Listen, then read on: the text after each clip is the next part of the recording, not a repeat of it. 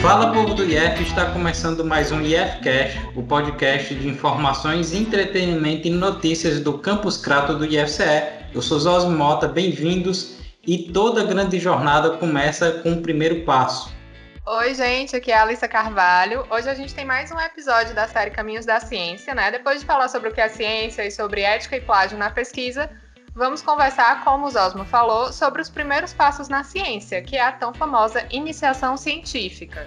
Para essa conversa, convidamos o professor Ricardo Martins, que é o atual coordenador do curso de Isotecnia do campus e orientador de projetos de iniciação científica.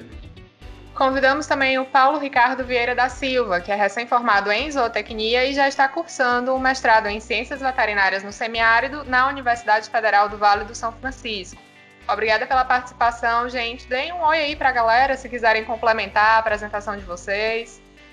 Olá, pessoal, né, todos os ouvintes do, do IFCast. Né, um, um belo trabalho aí dos colegas é, Alissa e Zosmo, que tem contribuído bastante na na divulgação né, de informações e de conhecimento aqui para os nossos estudantes, né, principalmente do Campus Crato.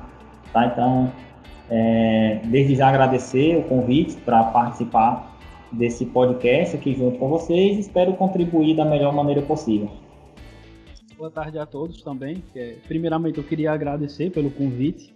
Né? Fico muito feliz por ter essa oportunidade é, de expressar aqui o conhecimento que eu tive e talvez inspirar alguém do campus que está entrando hoje a vir a, a, participar de algum programa de iniciação científica. É, e mais uma vez, obrigado pela oportunidade. Bem, pessoal, então vamos começar pelo básico. Como funciona a iniciação científica? Então, é, a iniciação científica ela é um programa voltado para alunos tá? tanto alunos de graduação quanto também para alunos do ensino médio, especificamente aqui o, os nossos alunos que fazem um curso técnico, por exemplo. É, esse programa ele permite o aluno desenvolver, participar de projetos de pesquisa em qualquer área do conhecimento, sempre com a orientação de um professor, né, que no, neste caso ele tem um papel de pesquisador, né? E que esse professor pesquisador esteja normalmente vinculado à instituição de ensino. Só lembrando que o estudante ele pode fazer a sua pesquisa com ou sem o auxílio de bolsas. Normalmente a gente é, faz uma, uma associação de sempre que um aluno faz né, ou participa de uma iniciação científica, esse aluno é bolsista, tá? Então, para ficar claro, não necessariamente o aluno ele, ele precisa ou ele terá o auxílio de alguma bolsa de fomento, né, como aquelas oferecidas pelo CNPq, aqui no Ceará pela FUNCAP, né, que é, a, é a, a nossa fundação de apoio à pesquisa. Temos bolsas também do próprio IFCE, junto com a Proreitoria de Pesquisa e Inovação, entre outros é, exemplos. Então, é, normalmente, a iniciação científica ela dura um ano, tá? e é preciso que o, o, o bolsista ou o estudante, né, ingressante na iniciação científica, ele precisa entregar um relatório parcial após seis meses e depois, né, ao final dos 12 meses de pesquisa, esse estudante ele precisa também entregar e apresentar um relatório final, é, descrevendo todas as atividades que ele desenvolveu ao longo do seu projeto de pesquisa, né? descrição dos seus resultados, metodologia, conclusões e tudo mais. Então, além desses relatórios, os alunos eles também têm outras responsabilidades que constam no termo de compromisso ao qual esse estudante ele precisa assumir para ingressar no programa. Então, quando né, o aluno ele digamos que ele foi aprovado em algum edital de iniciação científica, ou ele foi convidado por algum professor para ser um, um, pesquisador agora, né, de iniciação científica, esse aluno ele precisa assinar, né, assumir um termo de compromisso. Esse termo ele vai depender da instituição de fomento que está ofertando essa bolsa, mas não muda muita coisa de uma instituição para outra, que normalmente vai né, requerer que esse estudante ele tenha uma média superior a 7, que ele não pode ser bolsista, ele não pode ter vínculo empregatício, ele precisa dedicar-se né, uma quantidade X de horas semanais, que normalmente são 20 horas, apresentação do relatório, como eu comentei para vocês anteriormente, entre outros compromissos que esse aluno ele vai precisar assumir ao longo do desenvolvimento do seu projeto de pesquisa junto a um pesquisador né, vinculado aí à instituição de ensino. E só lembrando, né, como o próprio nome já fala por si só, né, se comunica por si só, a iniciação científica ela é uma forma de, é, de uma primeira, né, vamos dizer assim, oportunidade ou possibilidade do aluno ingressar nessa carreira científica. Ok, é, mas professor, realmente deve ser o primeiro contato durante a graduação com a pesquisa ou tem outras maneiras de se ter esse primeiro contato com a pesquisa científica? Então, Osmo, como eu mencionei, né, é, embora a gente faça uma associação das bolsas para alunos de graduação, mas como eu mencionei né, no início da minha, da minha resposta, essa, esse primeiro vínculo, né, essa primeira aproximação, ela já pode ser realizada durante o ensino médio, tá? Pode ser no próprio ensino médio, né, de um instituto federal, pode ser de uma escola profissionalizante. Então, hoje em dia, nós já temos né, é, é, essa condição para que os alunos eles possam ter esse primeiro contato antes mesmo deles ingressarem na graduação. A gente sabe, Paulo, que você foi bolsista de iniciação científica, né, na época da graduação. Como foi a sua experiência? Pode contar um pouquinho para a gente? Claro, claro. É, durante o, o, período da graduação, né, eu tive a felicidade de ser bolsista de, iniciação científica né, em dois editais. Né, logo assim, quando eu entrei, em 2016, já saindo ali do primeiro semestre, é, tive a oportunidade de participar de um grupo de estudos, que era o GPASSO, que eu acho que hoje é, o professor Ricardo continuou os trabalhos com esse dentro desse grupo que ele trabalhava com a forragicultura e logo após também né, tive a oportunidade de ser bolsista pela CNPq, né, com um edital com a professora Gabriela, onde né, pude ter a oportunidade de trabalhar com a reprodução animal. Acho que o professor Ricardo ele traduziu bem como é que funciona a iniciação científica mas assim, do lado do, do professor, da perspectiva do professor. Para a gente ter um olhar diferente. Né? É, uma, é uma primeira responsabilidade a mais do que as disciplinas. Não é só o projeto em si. Como o professor traduziu, a gente tem uma carga horária. Às vezes, é, o professor ele é responsável por um laboratório. É, ele não pode estar dentro do laboratório durante todo é, um tempo. Né? E a gente fica, às vezes, com responsabilidade também de estar dentro do laboratório, de responder por uma visita. Às vezes acontece de um outro pesquisador, outra instituição de ensino, ele procurar para saber né, do, dos trabalhos que estão sendo é, é, feitos no laboratório e a gente também tem essa responsabilidade a mais.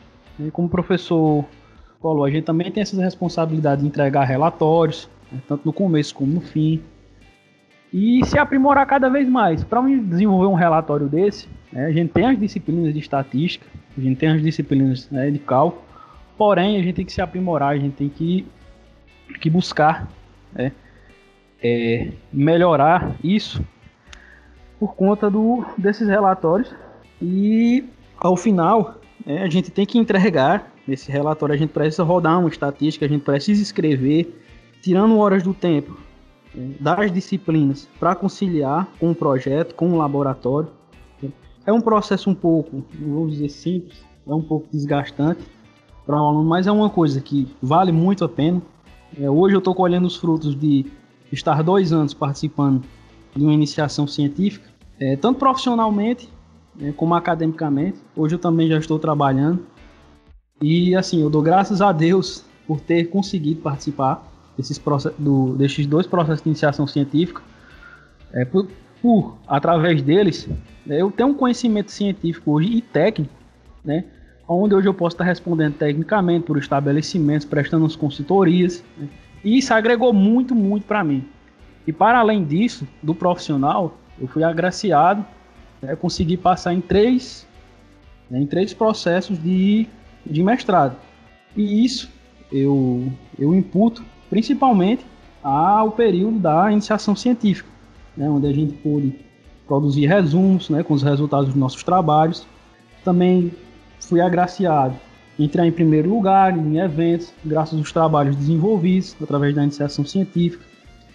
Então, em síntese, é um trabalho um pouco árduo, leva tempo, mas no final você colhe frutos que vão ficar para o resto da sua vida. E como a iniciação científica, ela pode promover o estudante durante a graduação.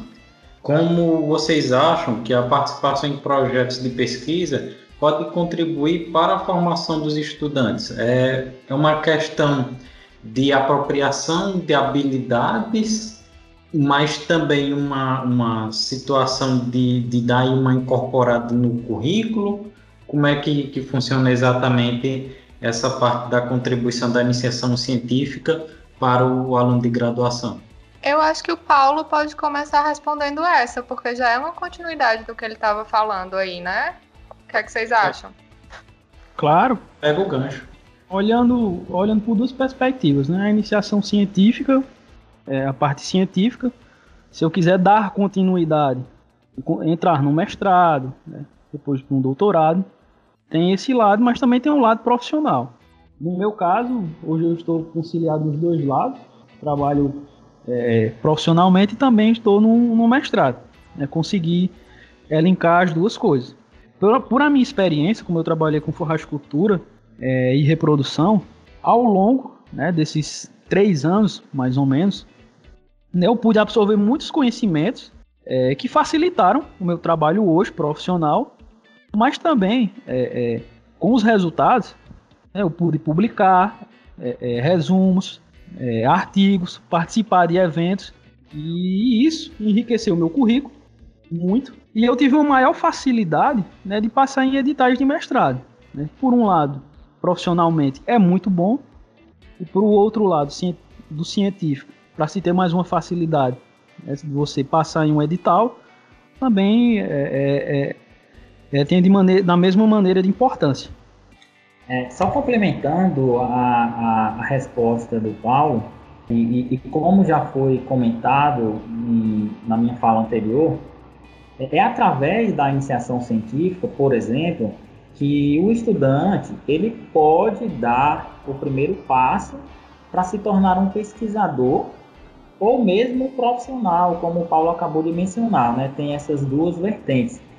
Normalmente se associa a uma iniciação científica a formação de um pesquisador que vai seguir a carreira acadêmica, vai fazer um mestrado, vai fazer um doutorado, como foi, né, como está sendo, na verdade, o próprio exemplo do, do Paulo Ricardo, que está participando aqui desse podcast junto com a gente. E só para vocês terem ideia, existem estudos que nos dizem que alunos que fazem iniciação científica, eles têm uma maior chance de continuar na vida acadêmica. Por exemplo, é, alunos de iniciação científica, eles têm uma, uma probabilidade, por exemplo, duas vezes maior de completar um mestrado e 1,5 vezes maior de completar o doutorado. Então, assim, estudantes que têm essa oportunidade né, e que aproveitam da mesma ainda durante os seus estudos do ensino médio e até mesmo da graduação, e tenham como objetivo continuar nessa carreira acadêmica, a iniciação científica é um passo muito importante para esse profissional. E além dessa participação na iniciação científica, o estudante ele também pode despertar um interesse no estudo de técnicas e métodos científicos incentivando o, o, o bolsista, né, o aluno aqui de iniciação, a buscar um maior conhecimento de algumas áreas de conhecimento, né, lógico que dependendo sempre do qual curso o mesmo ele está inserido. E aqui eu vou trazer um, um exemplo, né, alguns exemplos da zootecnia, né, tendo em vista sou coordenador do curso e o Paulo também é um aluno né, praticamente aí recém-egresso, do curso de bacharelado em zootecnia do Campus Crato, é, na zootecnia mesmo, são muitos dos estudos que são desenvolvidos né, voltados para o aprimoramento de tecnologias que promovam melhorias na nutrição e manejo alimentar dos animais de produção, dos animais pet, animais silvestres, é, pesquisas no melhoramento genético, vivências na gestão de propriedades rurais, pesquisas no comportamento, bem-estar dos animais, né? e essas pesquisas elas sempre buscam seguir os pilares da sustentabilidade. Né? Não adianta nada a gente ter incrementos na produção, incrementos econômicos, se a gente não consegue manter a preservação do nosso meio ambiente.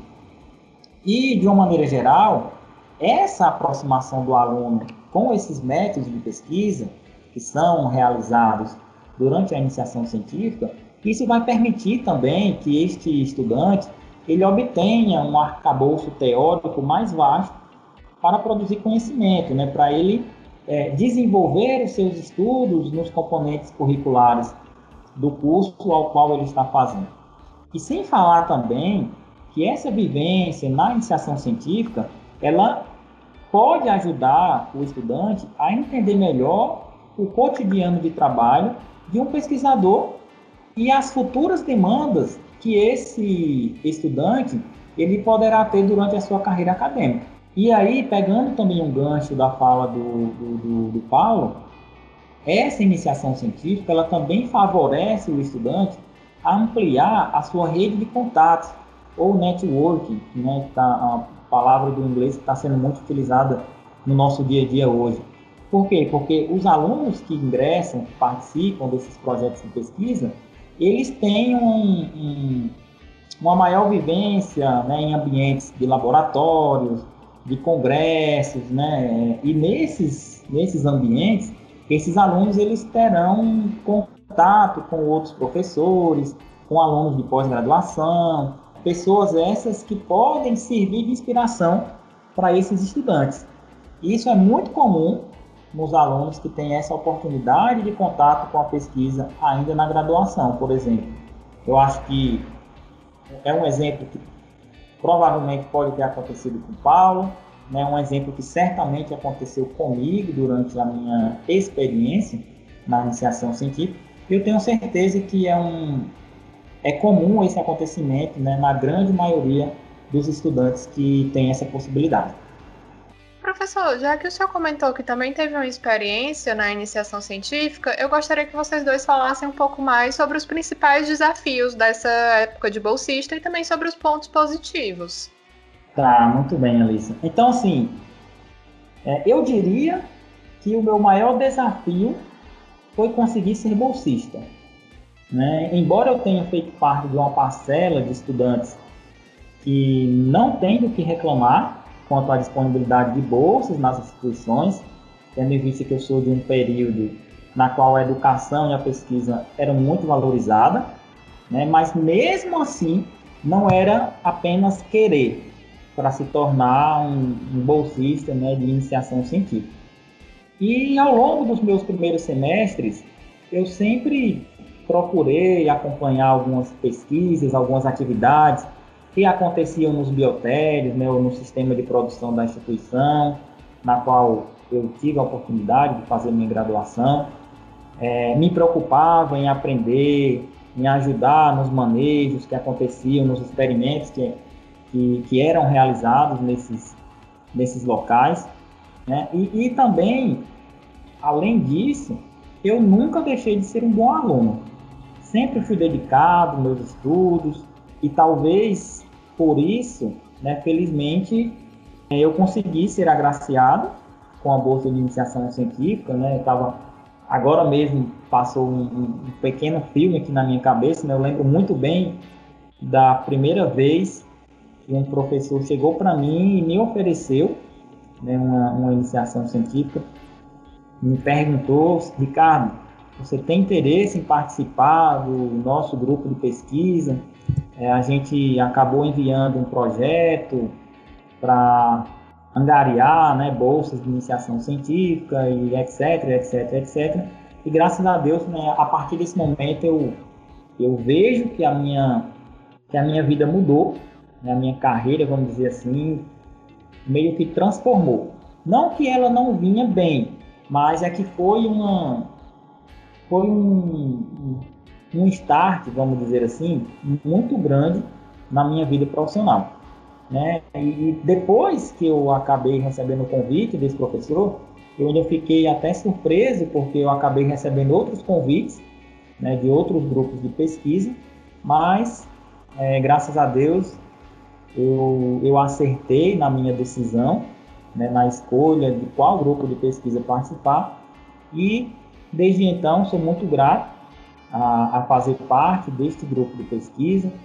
Tenho total certeza que os, os voos que eu consegui alcançar na minha carreira, muito eu devo à participação desse grupo e a e ter conseguido né, essa, essa bolsa.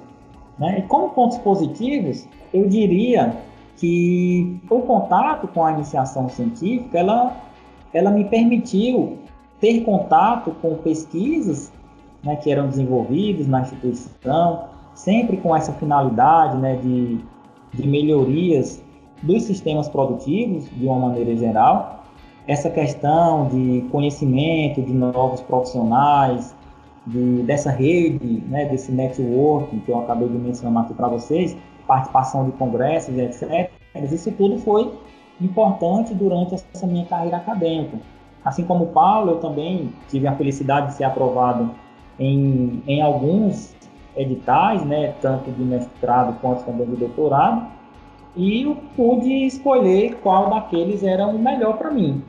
Né? E assim, eu, eu, eu acredito muito que essa possibilidade de ter é, convivido com profissionais, né, com outros professores, com estudantes de pós-graduação, tudo isso foi, foi importante durante essa minha durante essa minha experiência na iniciação científica. É muito novo. Quando, quando a gente é, aceita esse desafio, de ficar responsável por uma bolsa, como o professor falou, né, a gente pode ter uma experiência já no ensino médio, mas para quem não tem, é algo muito novo.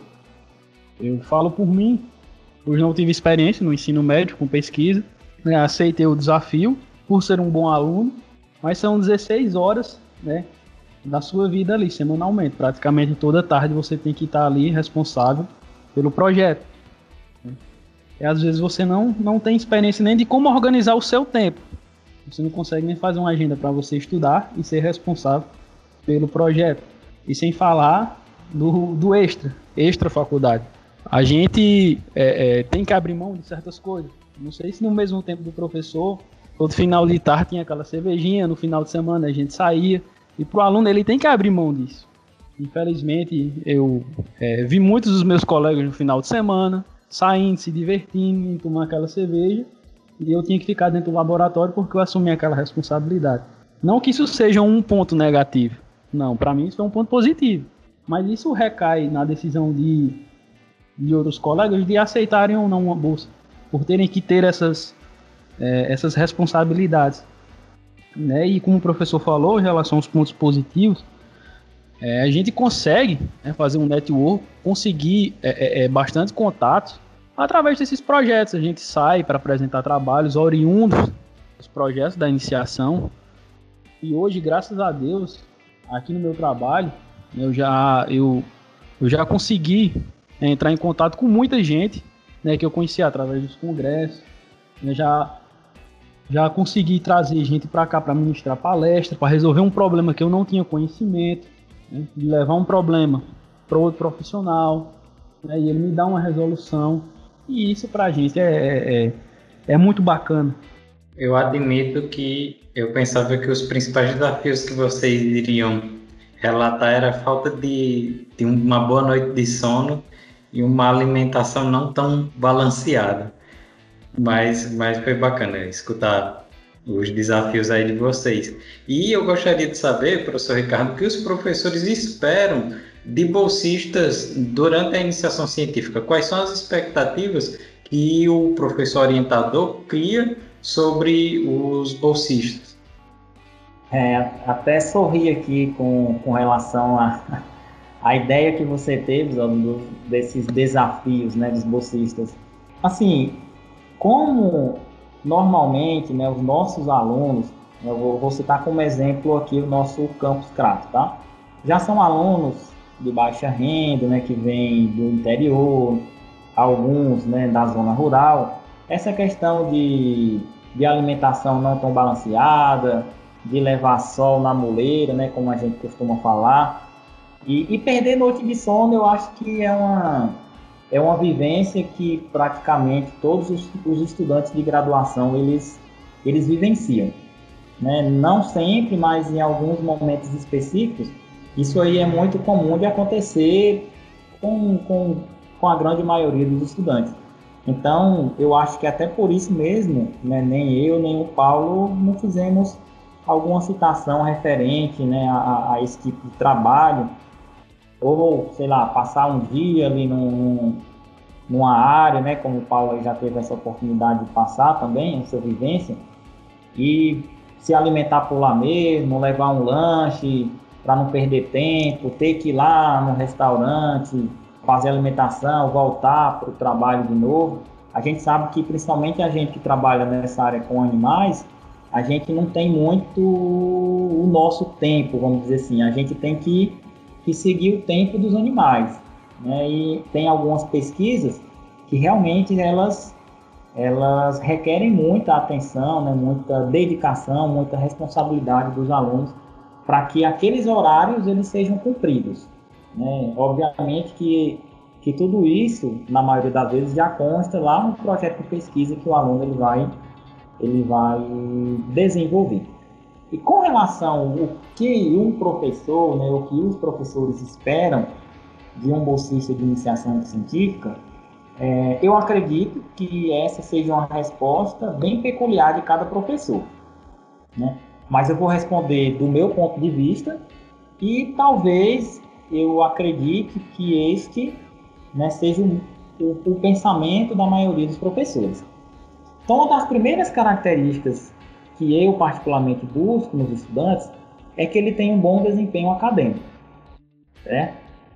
Para mim, esse bom desempenho acadêmico ele já serve como um indicativo para outras características que eu vou é, esperar ou que eu vou requerer que esse aluno ele possua.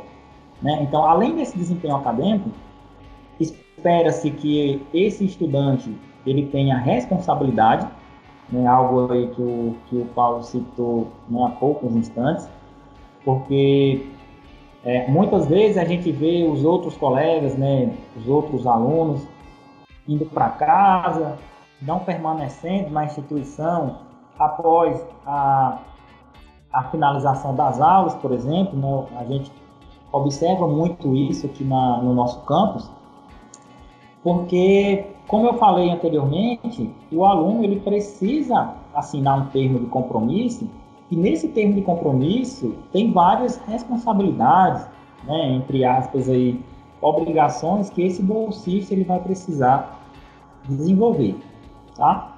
Então, a gente também espera estudantes que tenham um senso crítico, que sejam proativos, tá? Isso aí é muito importante, essa proatividade dos alunos porque a gente orienta vários estudantes, não é só um aluno bolsista, né? Os alunos bolsistas eles têm um professor orientador, né? Um pesquisador orientador. E já o professor não. Né? Normalmente ele tem um, dois, quatro, cinco. Né? No meu caso, atualmente eu estou com cinco bolsistas de iniciação científica fora os voluntários. Então, eu, eu espero que esses alunos eles tenham essa proatividade até para não ficar tão muita é, atividade que precisa ser partida sempre do, do orientador. E, assim, dedicação, eu acho que depois dessa, desse desempenho acadêmico, né, eu acho que a palavra que mais representa esse anseio de um professor, é, de um aluno, né, ou de um futuro bolsista de iniciação científica, é essa dedicação à pesquisa é dedicar, é ter ética para desenvolver aquelas tarefas, aquela metodologia que foi proposta pelo professor, né? E é basicamente isso, tá? Se eu fosse resumir em duas palavras, eu resumiria em dedicação e responsabilidade.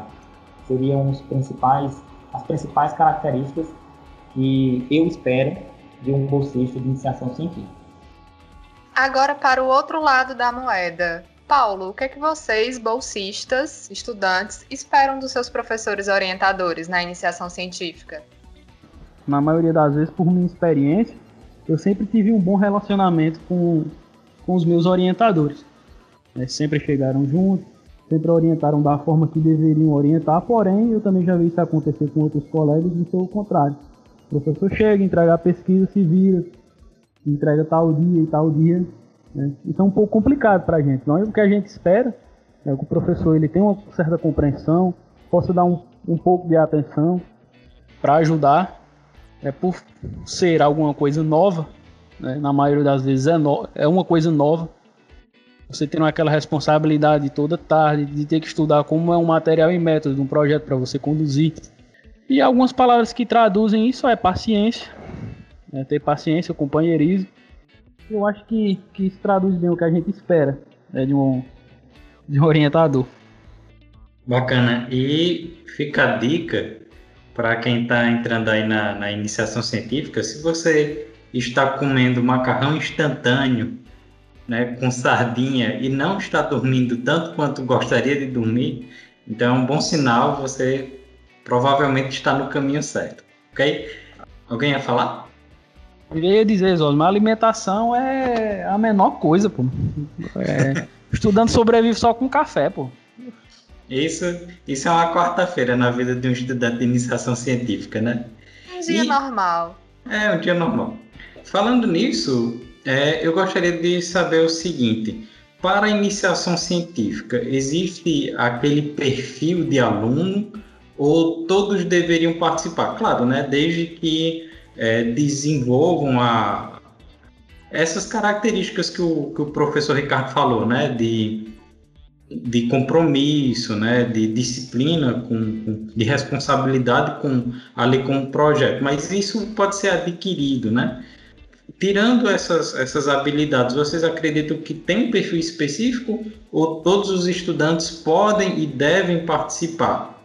Né? E quais são as dicas também que vocês dão para quem está buscando a primeira oportunidade. O professor Ricardo também falou que o difícil foi, foi ele ter a oportunidade. Quem está procurando essa primeira oportunidade de ingressar na, na iniciação científica, quais são as dicas aí que vocês podem passar para o pessoal? Sobre esse assunto, eu queria fazer só um comentário rapidinho, porque eu achei muito interessante o que, o, o, que eles dois comentaram, né? O que o Paulo e o Ricardo comentaram, que foi sobre como eles foram convidados por professores para serem bolsistas. Então, acho que isso quer dizer que o desempenho nas disciplinas já é um indicativo importante, né? Já é uma, uma boa dica para quem, quem quer entrar na iniciação científica. É, justamente, Alicia, né? isso aí foi até uma boa, uma boa observação sua, né? como eu falei dessa questão do desempenho acadêmico. Isso aí é muito importante, eu acho que? Não sei se foi um, um exemplo factível também com o Paulo, mas normalmente né, existe muito de ter aquela, como que a gente pode falar, é como se fosse uma, uma rádio corredor, uma rádio bastidor. Da mesma forma que existe esse, essa troca de comunicação entre os estudantes, também existe uma troca de comunicação entre os professores. Tá? Isso fica muito evidente, por exemplo, né, eu vou, vou dar a minha, a minha experiência ainda como estudante, a gente, como, como aluno, nós sabíamos exatamente quais aqueles professores eram, vamos dizer assim, os, digamos que os melhores orientadores ou os melhores pesquisadores, ou a, até como o próprio Paulo falou, né, eu achei interessante, quais são aqueles professores que são mais compreensivos, que têm mais atenção com os alunos, que têm mais paciência, agregam mais na formação do aluno. É, os estudantes, entre eles, eles, eles conseguem observar esse perfil do pesquisador.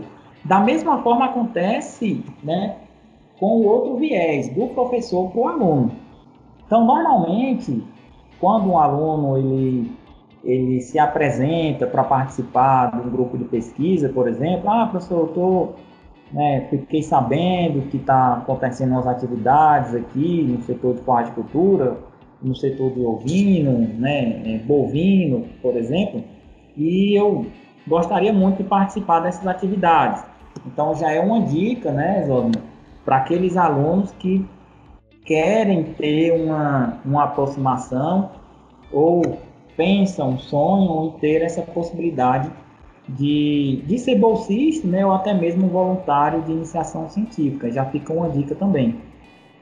Então, nesse, nesse processo, é, aqueles professores que ainda não têm o conhecimento de alguns alunos, por exemplo, é comum a gente entrar em contato com os outros colegas e falar, ó, oh, rapaz, como, como é o Paulo Ricardo? Já trabalhou contigo? Como é ele em sala de aula? É, tem boa relação com, com os colegas? Né? Como tem proatividade, é dedicado, tem responsabilidade? Então a gente vai, né, entre aspas, a gente vai buscando esses, essas características dos alunos, mesmo antes de nós conhecermos propriamente dito o aluno. Né? Então, isso, aí é uma coisa que normalmente acontece. Às vezes, um aluno chega, acompanha as atividades e continua e vai demonstrando interesse em participar das pesquisas e ao longo dessa participação, né, o orientador ele vai conseguindo enxergar essas características que eu mencionei para vocês e aí, obviamente, que não vai precisar de, um, né, de uma troca de informações entre professores, por exemplo. Então, a gente já teve tempo suficiente de observar as características desse estudante. E com relação ao perfil, eu diria que para iniciação científica hum, ainda não tem um perfil. Tá? Diferentemente para quem vai seguir mestrado e quem vai seguir, quem vai seguir doutorado. Aí eu acho que já nesse ponto a gente já consegue identificar o aluno que tem perfil para fazer uma pós-graduação, por exemplo, né, seja ela mestrado e doutorado. Mas na iniciação científica eu diria que não tem perfil. Né? Esse perfil ele é totalmente moldado durante a participação do aluno nesses projetos de pesquisa.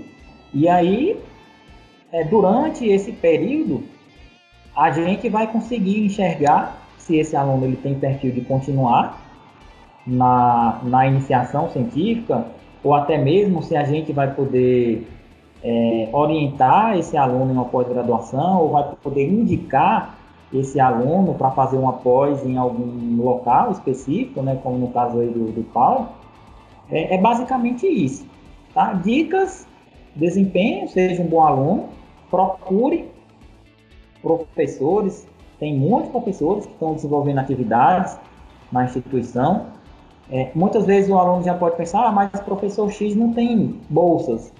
Mas aí talvez ele não tem bolsa porque ele não tem um aluno ainda que ele enxergue uma, uma possibilidade de submeter um trabalho né, e, e, consequentemente, convidar ou oferecer essa bolsa de iniciação científica ao aluno. Então, assim, é, dica importante: não vá apenas pelo lado ou pelo viés financeiro. Ah, eu vou trabalhar com o professor X porque ele tem N bolsistas. E eu não vou trabalhar com o professor Y porque ele não tem nenhum bolsista. Tá? É, quer queira ou quer não, isso é uma, é uma observação que é feita pelos estudantes Tá? Eu, eu, também me coloco nisso, né, na, na minha época de estudante.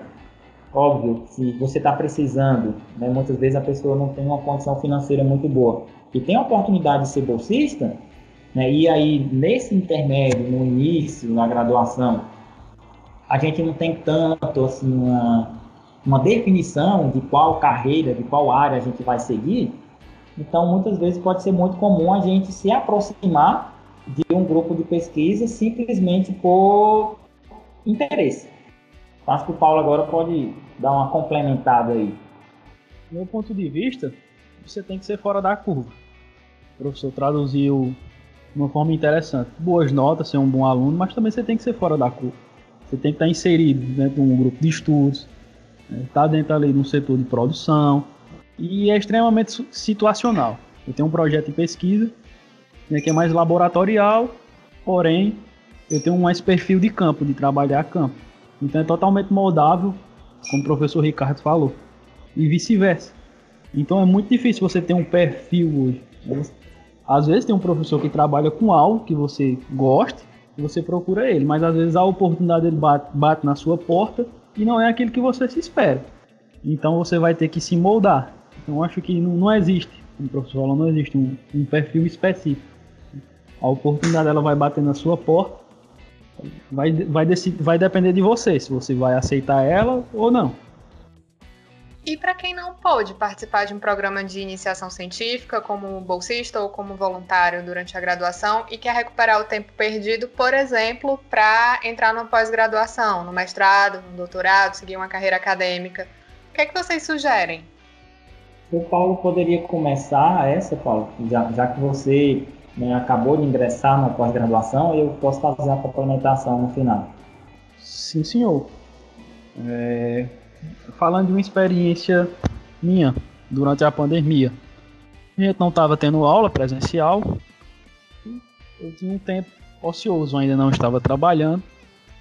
Tive a curiosidade de, é, de fazer uma revisão acerca né, dos editais de mestrado, já que eu tinha esse objetivo de entrar numa pós-graduação. E nele, eu, nos editais, eu vi é, quais eram os aspectos que contavam, que contavam os pontos. Um deles, a gente tem a complementação. Não tô lembrando aqui o nome, tá? me fugiu aqui a, o raciocínio. Mas tem alguns aspectos que são extras, é, extra a faculdade, como são cursos que você pode, pode fazer de instituições. É, no meu caso, eu procurei a Embrapa, o Sebrae, né? e fiz alguns cursos que somavam esses editais. Né? Às vezes ali tem um segmento que pode se aumentar até é, 20 é, pontos em cursos. É, e isso, às vezes você não consegue pegar dentro da graduação. Você tem que procurar instituições por fora e fazer esses cursos para você somar. E isso foi o que eu fiz. Né? Praticamente aí um ano. Era dia sim, dia não, assistindo palestra nas plataformas, né? juntando certificado, juntando hora e graças a Deus eu consegui todo edital que eu entrei, fora a parte acadêmica, eu somei 100%. Então, tem uma parte onde você soma academicamente com publicação, mas também tem essa parte de cursos, de participação de eventos. Né? Isso é extra. Isso é extra e você pode conseguir de uma forma mais fácil. Publicação, provavelmente você não vai conseguir é, recuperar isso aí. Você não vai conseguir recuperar é, de uma forma fácil. Mas em relação à participação de evento, é uma coisa que suma bastante. Né? E também vai te trazer um aprimoramento profissional bacana, e isso você pode correr atrás. É, eu acho que a palavra que poderia refletir melhor essa, essa característica do aluno que perdeu esse tempo de, de, de poder participar, de ser um pesquisador né, jovem na iniciação científica, é, eu poderia traduzir tudo isso em qualificação. Tá? Por exemplo, um aluno ele, ele conseguir ingressar na pós-graduação, por exemplo, ou para ele ser um bom profissional, seja lá em qual área ele quer seguir, não necessariamente ele precisa participar de uma iniciação científica, ou não necessariamente ele precisa participar de um grupo de estudos, não precisa ir a congresso, por exemplo, isso aí não é uma exigência. Isso aí são fatores que, somados ao conhecimento do aluno, né, a toda essa esse aproveitamento durante a, a, graduação desse estudante, vai somar para que no final o aluno tenha uma qualificação, uma, uma capacidade para que ele possa ingressar, por exemplo, numa pós-graduação, como foi a sua como foi a sua pergunta. E isso que o Paulo falou é muito importante. É, a gente não pode se prender só à sala de aula ou só aquela disciplina. Por quê? Porque nós temos um tempo curto para poder aprender um assunto como forra de cultura, por exemplo. É, eu sou professor da disciplina de cultura e pastagens. Nossa carga horária atualmente está em 60 horas. Em 60 horas, tem como um aluno aprender tudo de cultura? De jeito nenhum. Tem como um professor apresentar, né, ou demonstrar, trabalhar em sala de aula todos os conteúdos voltados para a cultura? Também não. O que, que a gente precisa fazer? Pegar aqueles pontos mais cruciais, aqueles de maior interesse, que os, no caso, né, os estudantes de zootecnia vão se deparar mais no mercado de trabalho, né, quando estiver assumindo o papel de zootecnista, e trabalhar isso dentro de sala de aula. Mas se o aluno não procurar né, extra classe aprender mais sobre esses assuntos que são abordados em sala de aula, ele não vai conseguir atingir esse nível de qualificação para que ele possa ser um, um potencial é, candidato à inserção no mercado de trabalho ou simplesmente um potencial candidato a ingressar num curso de pós-graduação, tá? seja mestrado e doutorado. Durante essa pandemia, é, a gente sempre, né, a, a, própria história já nos, já nos demonstra isso, que é nas piores situações né, que tem os maiores avanços tecnológicos, vamos dizer assim. E nessa pandemia, felizmente, a gente acabou tendo uma oportunidade de participar de várias palestras, de várias lives, né, o termo mais utilizado ultimamente para isso, para que nós, como profissionais, não só os estudantes, mas nós, professores mesmo, podermos fazer uma espécie de, de treinamento, né? Não, não, não que treinamento seria a palavra né, que eu queria utilizar agora, mas para que a gente pudesse né, renovar os nossos conhecimentos, aprofundar melhor em alguns assuntos. Hoje mesmo, né, nas plataformas no YouTube, Instagram, por exemplo, a gente tem uma, uma infinidade de materiais que foram desenvolvidos agora durante o período de pandemia, que a gente só conseguiria ter acesso a essas inovações, essas atualizações, se nós fôssemos a um congresso. Né? E no congresso, todos aqui sabem que a gente perde uma semana, né? é, é, tem dinheiro envolvido, perde aula, é, deixa a família em casa, quem já tem família, vai para um congresso desse, muitas vezes não consegue assistir todas as palestras, não aproveita muito bem, mas é, durante a pandemia a gente teve essa, essa facilidade de, de ter acesso a muita informação de profissionais, profissionais altamente qualificados, simplesmente na tela do seu smartphone ou na tela né, do seu tablet, do seu notebook ou qualquer outro aparelho que seja utilizado para acessar esse tipo de, de mídias sociais. Então é aproveitar as oportunidades, sempre manter-se qualificado, atualizado, observar os editais de algum programa que a pessoa esteja interessada, né? Professor Ricardo, Paulo, muito obrigado pela participação de vocês. Agradecemos demais pelo papo, muita informação bacana, muita dica e falar de um momento tão especial quanto é a iniciação científica, né? uma experiência tão rica. É, é muito bacana compartilhar esse momento com vocês, tá? Então, se quiserem deixar algum recado pessoal, sintam-se à vontade, o espaço é de vocês. Então, é, e Osmo, eu, né, particularmente, que agradeço pelo convite e, fazer parte desse podcast. É, a Alice mesmo sabe, né? Eu já fui convidado uma outra vez, né, Alice? Infelizmente eu não pude participar, mas eu disse, não, Alice, da próxima eu prometo para você que, que vai dar certo. Então eu vou ajeitar a agenda aqui. É, é agenda de pai, é coordenador, é professor e é, é pesquisador, né? Orientador de iniciação científica. Então, normalmente a agenda ela tende a ficar um pouquinho mais apertada, mas a gente sempre vai abrindo espaços para que a gente possa levar informação, né, compartilhar um pouco dos nossos conhecimentos e levar isso até o estudante que vai estar nos escutando em casa, né, na melhor maneira possível, balançando uma rede ou sentado numa cadeira de balanço, né, no alpendre da casa. Então, lavando uma louça. Isso, lavando louça, arrumando a casa.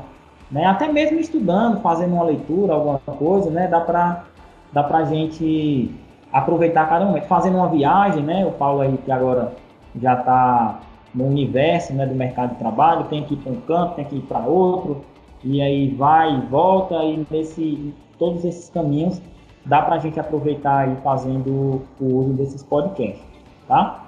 Então, aos alunos que nos ouvem, tá? É, espero ter contribuído de alguma maneira na formação de vocês, né, ou na futura formação de vocês, e que né, a, minha, a minha dica é que vocês não percam tempo, tá? aproveitem cada minuto da, é, da formação acadêmica de vocês.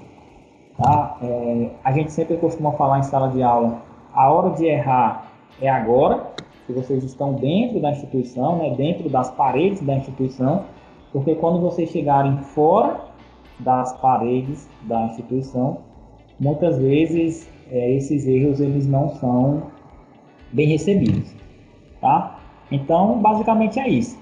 É, aproveitem, se qualifiquem, não percam tempo, é, leiam, assistam é, lives, palestras, ouçam os podcasts, tá? o IFCast, tem outros podcasts importantes é, na área da zootecnia também. Então, né, otimizem o seu tempo e façam dele o, o mais precioso possível. Tá?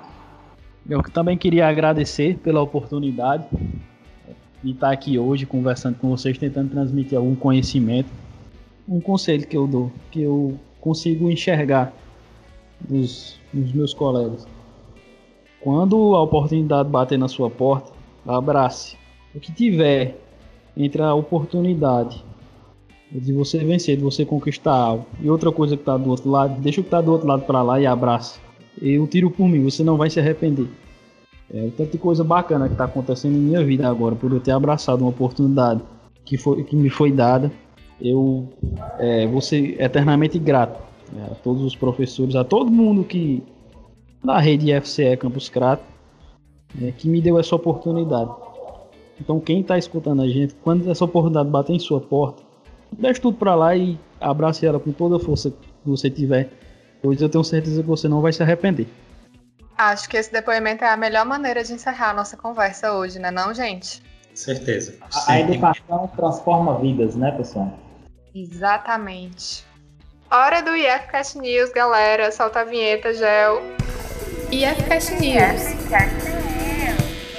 Hoje a gente tem uma notícia excelente para os concurseiros de plantão. O IFCE está organizando um concurso com quase 200 vagas entre docentes e servidores técnico-administrativos.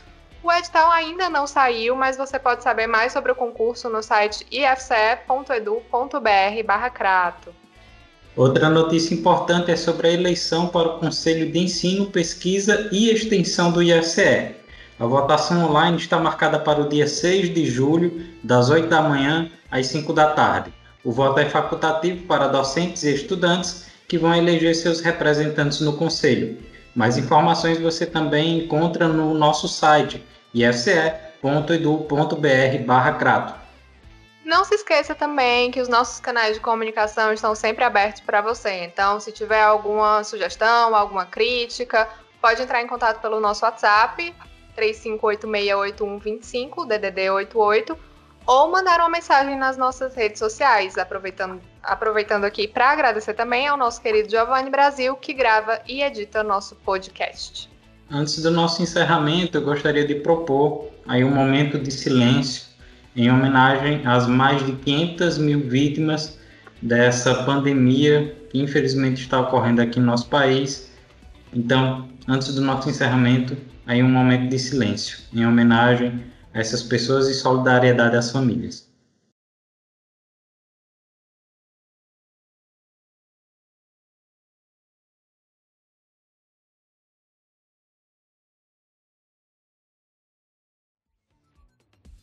Pessoal, até o próximo episódio.